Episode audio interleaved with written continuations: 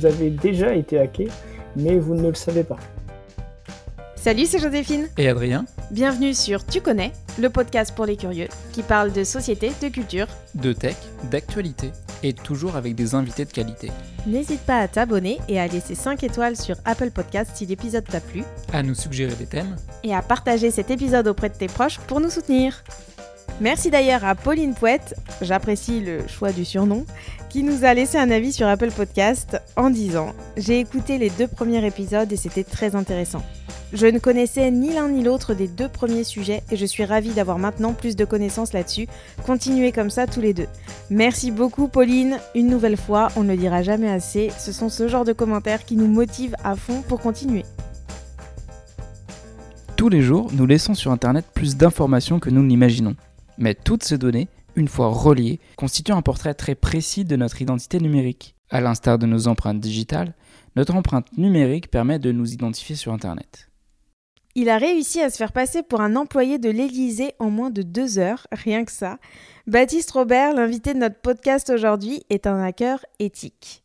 Son activité consiste à chercher des failles de sécurité dans les services numériques que nous utilisons, comme les applications, les réseaux sociaux, les sites web, afin de nous protéger des diffusions de nos données personnelles. Bonjour Baptiste, euh, bienvenue euh, sur notre podcast. On voulait déjà commencer par euh, te demander qu'est-ce que tu fais dans la vie? Bonjour, alors je m'appelle Baptiste Robert, je suis chercheur en cybersécurité et je fais beaucoup de choses dans la vie. J'ai monté une, une, nouvelle société qui s'appelle Predictalab et qui a pour but notamment de lutter contre la désinformation. Donc, je, j'ai la casquette de, dirigeant d'entreprise, mais en même temps, à côté de ça, j'ai également une activité de recherche dans laquelle je recherche des failles de sécurité, que ce soit sur des applications web ou des applications mobiles et euh, où j'essaye, lorsque je trouve une faille de sécurité, d'alerter les, les, sociétés, les gouvernements concernés euh, pour les amener à, réparer les, problèmes trouvés. Et, comment en fait on en arrive à faire euh, ce genre de métier? Quel est le déclic? À quel moment on, commence à faire ça?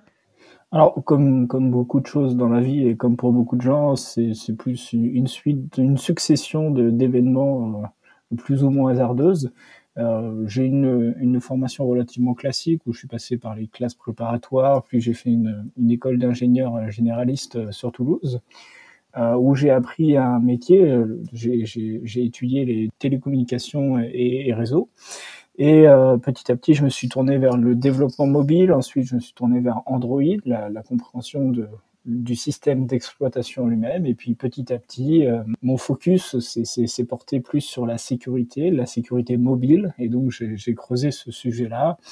Et il se trouve que ça relativement, j'ai euh, commencé à explorer le sujet, à regarder si je trouvais des, choses, des, failles de sécurité, euh, notamment sur les téléphones portables. J'ai commencé à regarder comment euh, nos téléphones portables traitaient nos données Est-ce qu'il y avait de la donnée qui était exfiltrée? Et il se trouve que j'ai trouvé des choses. J'ai raconté tout ça sur, mon compte Twitter et, il se trouve que ça a été pas mal remarqué, ça a explosé. Et, et par la suite, voilà, j'ai trouvé d'autres d'autres failles de sécurité, d'autres choses, d'autres histoires et, et petit à petit, tout ça, le, compte, mon compte Twitter a pas mal explosé. Donc tu es ce qu'on appelle un hacker éthique, un hacker qui est du bon côté, en gros, qui essaye de défendre l'intérêt de l'ensemble de la population, entre guillemets. Euh, nous, aujourd'hui, on voudrait parler justement de ces données-là qui représentent notre empreinte numérique. Quel genre de données, justement, se compose cette empreinte numérique que nous, qui nous suit sur les, les internets? La notion d'hacker éthique est, importante avant de répondre à la question. Je reviens sur la notion d'hacker éthique qui est, très importante et qui est au cœur de l'engagement et de, mon activité, de ce que j'essaye de faire. Donc effectivement, euh, c'est euh, utiliser des compétences techniques pour comprendre ce qui nous entoure et euh, essayer de réparer ce qui peut être réparé et de protéger cette donnée-là, de protéger l'empreinte numérique dont tu fais allusion. Et cette empreinte numérique euh, qui est composée de données, qui va être des données personnelles, qui va être des ou pas, qui va être votre activité sur Internet, cette activité-là, en fait, elle peut en dire beaucoup sur vous. Alors on pense souvent, euh, quand, on, quand on regarde les actualités ou qu'on qu regarde un petit peu le sujet, on se dit, bah, c'est beaucoup des informations qui sont prises euh, contre mon gré. C'est des informations qui sont exfiltrées sans mon consentement, etc. Mais en fait, pas forcément. Déjà, ne serait-ce que ce que vous laissez sur les réseaux sociaux, c'est énorme. Et en fait, euh, les gens se rendent pas bien compte, mais quand on regarde un petit peu sur, euh, ce que vous laissez comme empreinte numérique sur Twitter, sur Facebook, vous laissez énormément d'informations. Et je prends un exemple, je prends l'exemple d'Instagram. Instagram, mettons que vous êtes dans un lieu qui vous plaît, vous prenez une photo, vous postez la photo et euh, vous mettez un petit commentaire et, voilà. Et en fait, par défaut, sur Instagram, vous allez avoir la localisation. Donc déjà, vous n'avez pas juste posté une photo, vous avez posté la localisation aussi de l'endroit où vous êtes. Et comme vous êtes, comme beaucoup de gens, dans l'immédiateté, euh, vous avez posté la photo alors que vous êtes déjà à l'endroit.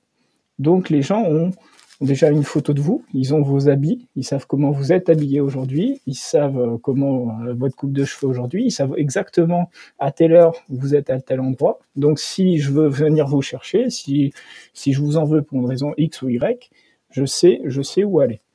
Donc ça donne des informations très précises sur vous. Ça peut être alors quand vous êtes dehors euh, dans un lieu au musée ou autre, mais ça peut ça peut aussi être chez vous et en fait, par une photo que vous faites, euh, par exemple, vous prenez, euh, vous prenez une photo de votre balcon, même s'il n'y a pas la localisation, on peut quand même retrouver d'où la photo a été prise.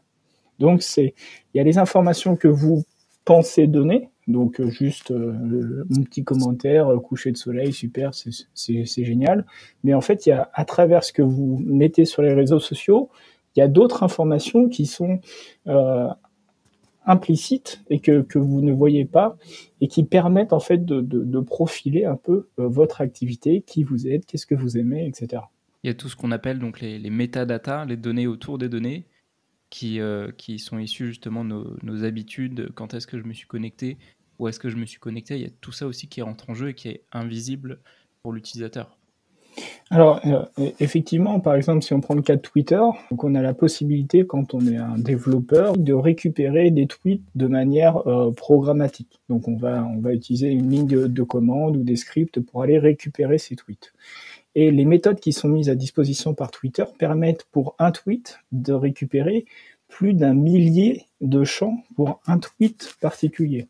Donc on a, comme tu l'as dit, effectivement, on a, on a plusieurs informations, mais on a aussi, euh, par exemple, des informations sur l'utilisateur. Tel utilisateur a tweeté ça, et tel utilisateur a la langue euh, en, euh, en, anglais dans Twitter. Chose qui n'a pas forcément rapport avec le, le, tweet en question ici, mais, mais on l'a.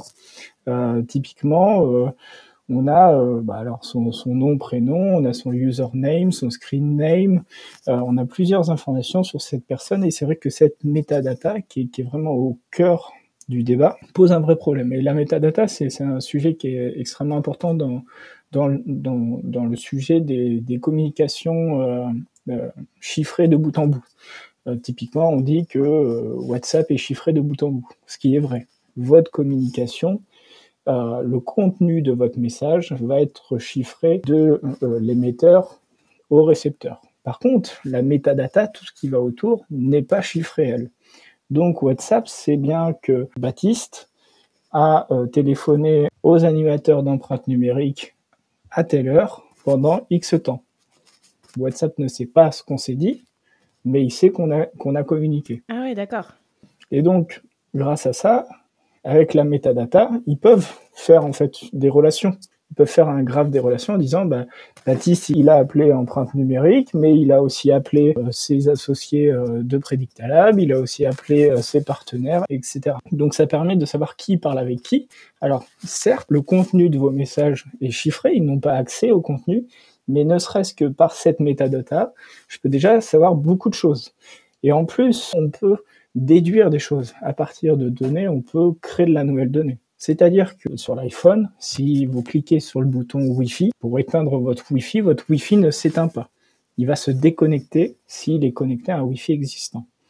Et donc, vous avez un peu tout le temps votre Wi-Fi allumé, en, réalité, parce que l'interface utilisateur est fait pour ça.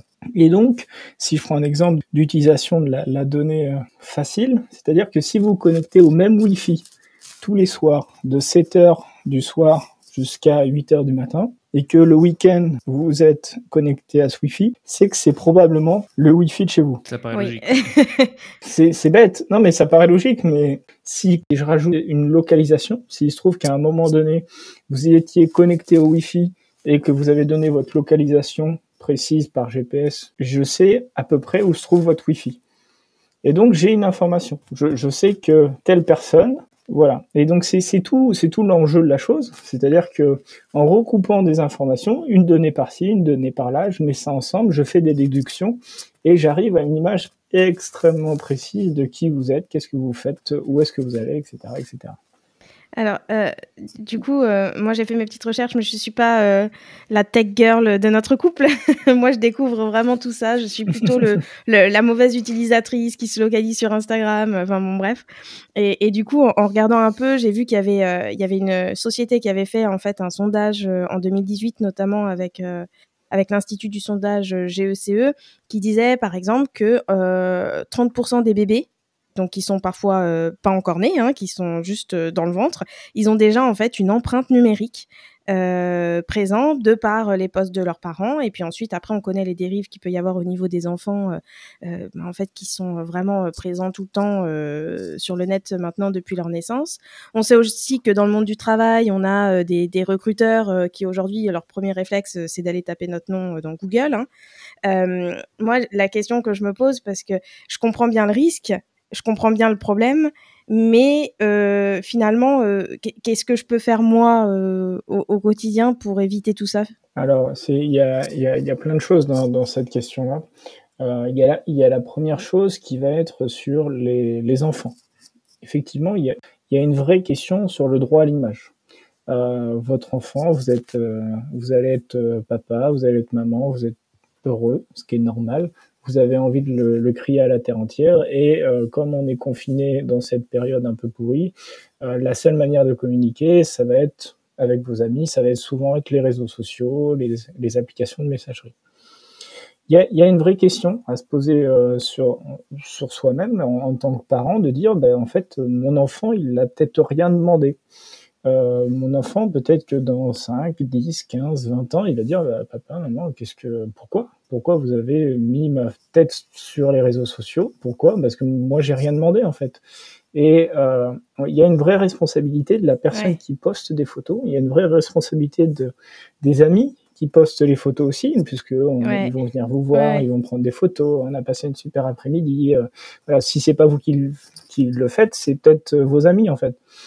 Et, c'est jamais à mal. C'est jamais à mal. Mais il y a une vraie réflexion à avoir sur cette, ce questionnement en disant, bah, mes enfants, est-ce que, est-ce que ça me pose un problème? Est-ce que je pense que ça leur posera un problème? Il y a un questionnement. Et moi, je suis très favorable pour toutes ces questions qui sont reliées à la vie privée euh, et, à la sécurité, c'est toujours de se poser les bonnes questions. À partir du moment où vous vous posez les bonnes questions et que vous prenez un choix en votre âme et conscience, j'ai envie de dire, moi, ça me va. Mais le tout, c'est que vous preniez un choix avec les, les bons éléments et euh, vous ayez tous les éléments en main pour prendre cette décision-là. Donc il n'y a pas forcément de, de solution magique, euh, il n'y a pas de bonne ou mauvaise façon de faire. Euh, je prends mon cas hein, très très personnel. Moi, j'ai pour règle de ne pas mettre mes enfants sur euh, sur Internet et de, de, les, de les préserver de ça au maximum. Ils auront bien le temps d'être là-dessus euh, toute la journée. Euh, donc il, il, il, faut voilà, il faut essayer de faire la part des choses. Euh, c'est compliqué, il faut trouver un équilibre, mais, mais c'est pas simple. Après, sur la deuxième partie de, de, de, ta question, sur les risques, les dangers, comment éviter ça, il y a, il y a une certaine vigilance à avoir. Et euh, encore une fois, une, une, question à se poser. Je prends, je prends l'exemple. Moi, j'aime bien aller courir on a, on a des très beaux coins à Toulouse où on peut prendre des, des, points de vue qui sont, qui sont magnifiques et des fois on a envie d'aller les poster sur les réseaux sociaux, on a envie de, voilà, de montrer, de dire je suis allé courir, c'est génial, c'est très beau. Mais, euh, mais ça m'est arrivé plusieurs fois de me dire bah non en fait ce, ce moment-là il m'appartient.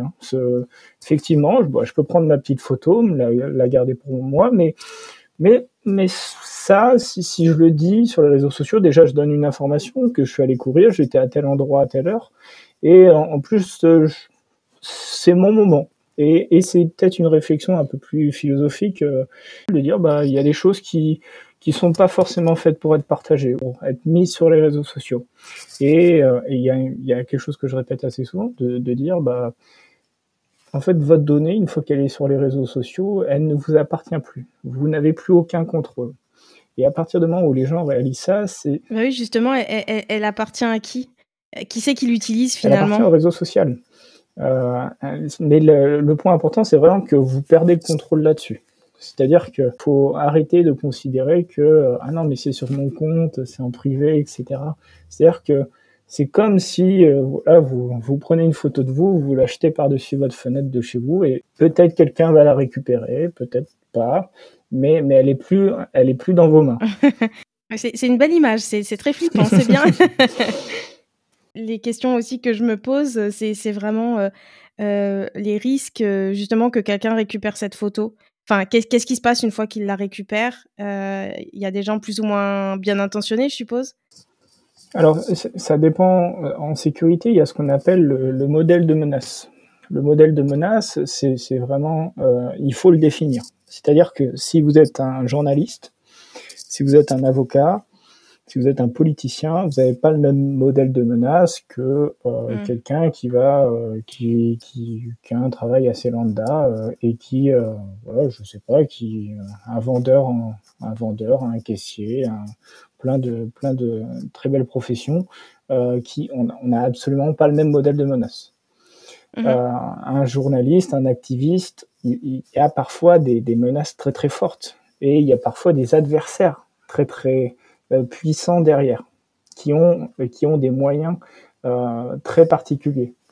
Donc tout ça se, se modélise. C'est-à-dire que euh, si je suis un journaliste d'investigation qui travaille sur une affaire d'État, que je m'apprête à révéler un dossier sur lequel je travaille depuis six mois, un an, et je m'apprête à le révéler, mon modèle de menace va être extrêmement élevé. Et mes adversaires potentiellement sont très puissants, ont de la motivation et ont de l'argent. Donc, je ne vais pas me protéger de la même manière. Et mes risques, ils peuvent être, et c'est pour ça que c'est important de, de, le définir, mes risques peuvent être du hacking de, de comptes sur Internet jusqu'à euh, l'agression physique, puisque mes adversaires sont extrêmement motivés. Donc ça, ça dépend, ça dépend vraiment de l'adversaire que vous avez en face de vous. Et après, ce qu'il faut identifier quand on fait de la sécurité, et ça vaut pour une personne, mais ça vaut aussi pour des systèmes informatiques, ça va être la surface d'attaque. C'est-à-dire que, d'accord, les risques que j'encours, c'est euh, me faire hacker mes comptes sur les réseaux sociaux, par exemple. Euh, ça, ça c'est un point d'entrée. Ce que je risque, c'est de me faire agresser dans la rue.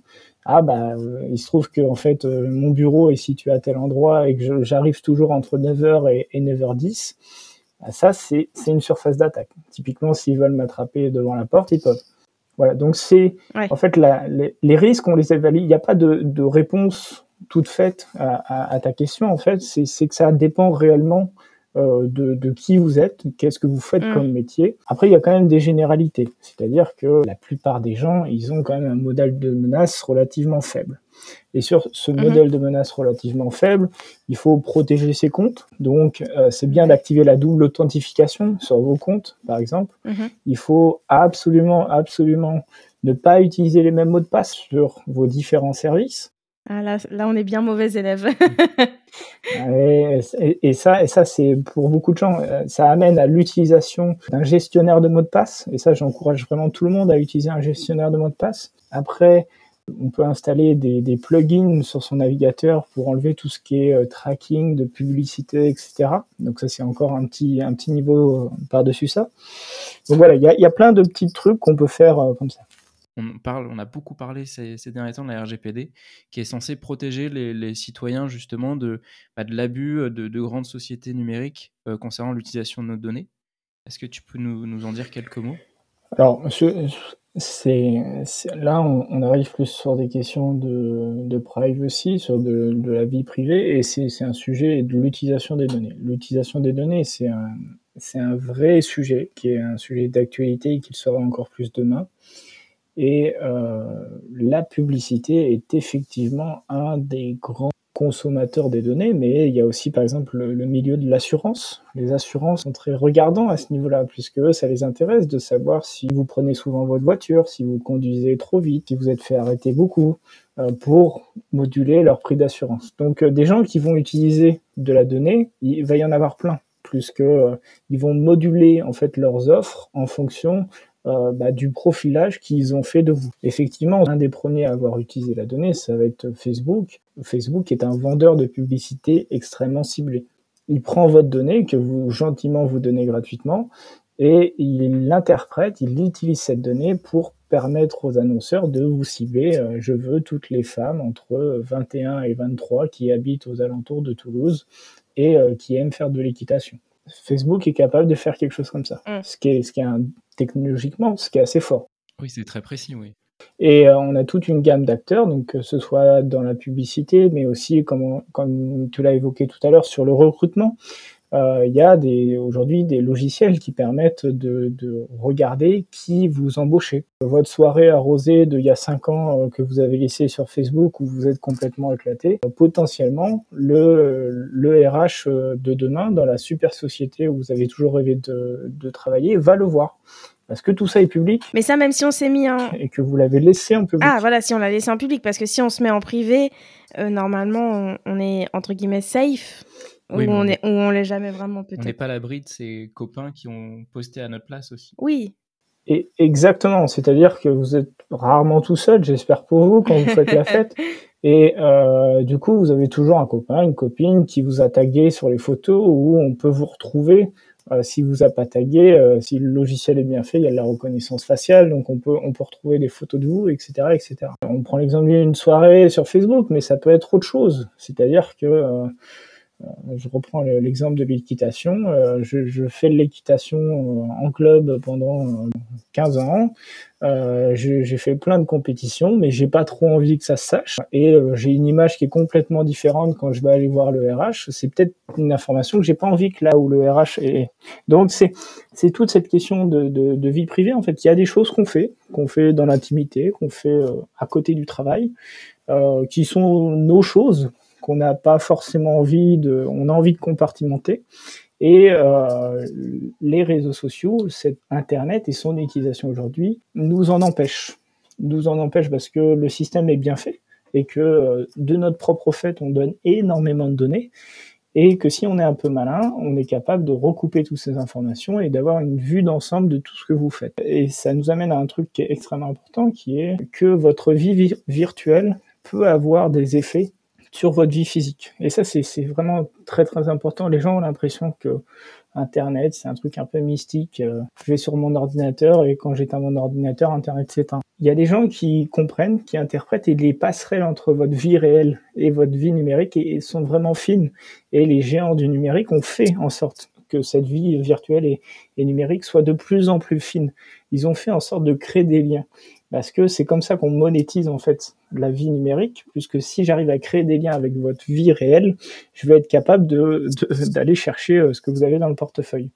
Donc c'est, vraiment ça qui est très très important, c'est que demain, plus vous laissez d'informations, plus vous êtes exposé, plus vous êtes attaqué en ligne, potentiellement les répercussions sur votre vie réelle vont être plus ou moins terribles. On confie énormément de données à des tiers. On n'a pas forcément une maîtrise de l'ensemble des données qu'on fournit. Et en plus, euh, comme on a pu le voir récemment, il y a beaucoup de ces, données qui peuvent être euh, rendues publiques euh, par des, failles de sécurité dans ces systèmes. On parle du, terme data leak. On n'a aucune maîtrise finalement sur, sur ces données qu'on publie. Hormis le choix de les publier, quoi, finalement. exactement. La, question des, des, data leaks, des brèches de données est extrêmement importante. il y a des brèches de données quasiment tous les jours c'est même pas quasiment, il y a des brèches de données tous les jours. Et les victimes sont rarement informées sur, ces brèches de données. Et, et, ça, c'est ultra important et ça montre en fait la nécessité de compartimenter en fait votre vie virtuelle. D'où la nécessité d'utiliser par exemple des mots de passe différents. Puisque potentiellement, vous allez vous faire hacker. Vous, peut-être vous avez déjà été hacké, mais vous ne le savez pas. Donc, si toute votre vie virtuelle est, bien compartimentée. Ok, bon, bah, votre compte Facebook s'est fait hacker, c'est dommage. Mais le reste de votre vie virtuelle, tous vos autres comptes sont, safe, sont en sécurité, puisque vous n'avez pas utilisé le même mot de passe. Et ça, c'est ultra important et c'est le, le, choix que vous avez, c'est vraiment de, protéger le reste. Après, dans ce que vous voulez donner, le choix, il, est simple. C'est vraiment, vous avez le choix de, mettre ou pas les données sur Internet. On en revient à ce que je racontais tout à l'heure sur le, fait d'avoir un choix éclairé et de dire, bah, je, fais le choix de poster ma, photo du point de vue euh, euh, que je trouve magnifique euh, parce que je trouve que c'est sympa de le partager. Je sais ce qu'il y a derrière. Je sais que potentiellement, bah, j'ai donné une information supplémentaire. C'est mon choix, mais je prends le risque. Merci beaucoup en tout cas Baptiste pour, cet échange. C'est passionnant, vraiment. et moi je me rends compte que je ouais, que je connais vraiment pas grand chose à tout ça et je pense que je suis pas la seule. Donc j'espère que ce podcast permettra aussi de continuer à, à partager euh, la bonne parole que tu partages toi sur tes réseaux. Euh, on mettra évidemment le lien euh, vers, vers ton Twitter en barre d'infos. Est-ce que tu as un dernier mot à nous dire sur cette empreinte numérique? Il, est important de réaliser que en fait vous donnez beaucoup beaucoup d'informations sur les réseaux sociaux et il est encore une fois important de se poser la bonne question mais pourquoi faire? Moi, je, suis assez philosophe à, ce sujet-là, c'est de dire mais pour, pourquoi je partage ces photos de la soirée avec mes amis? Mes amis étaient là, j'ai passé un bon moment. à quoi ça sert de les mettre sur Facebook? C'est devenu un automatisme, mais, mais pourquoi je fais ça?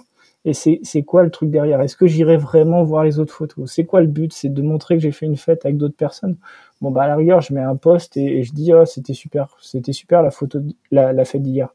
J'ai pas besoin de mettre tout le détail de toutes les photos de, ce que j'ai fait. Donc, il y a, y a, vraiment une vraie question de fond à se poser sur notre utilisation est-ce que c'est toujours utile d'utiliser les réseaux sociaux? Est-ce que c'est toujours utile de poster ces informations-là? Et quand on me demande quelque chose sur Internet, est-ce qu'ils en ont vraiment besoin? Euh, On a appris à, dire la vérité dans, la, vraie vie. Euh, si je vous demande à la caisse euh, du, supermarché votre code postal, vous allez souvent dire la vérité. Et c'est la même chose sur Internet. Sur Internet, vous allez souvent dire la vérité, mais parfois c'est pas utile. Parfois, vous allez quand même avoir accès au service, même si vous mentez. Si vous êtes, vous utilisez le Wi-Fi de l'aéroport et que vous on vous demande une adresse email, vous pouvez mettre n'importe quelle adresse email. Vous allez quand même avoir accès au service. Donc c'est c'est ces questions-là qu'il faut se poser. C'est mais pourquoi je fais ça? Pourquoi je donne cette donnée? Est-ce que c'est vraiment utile? Et, euh, et, en fait, on voit Internet avec un autre prisme et euh, ça permet d'avoir une utilisation un peu plus mesurée d'Internet et de, de, faire attention en fait à l'empreinte euh, qu'on émet sur les réseaux.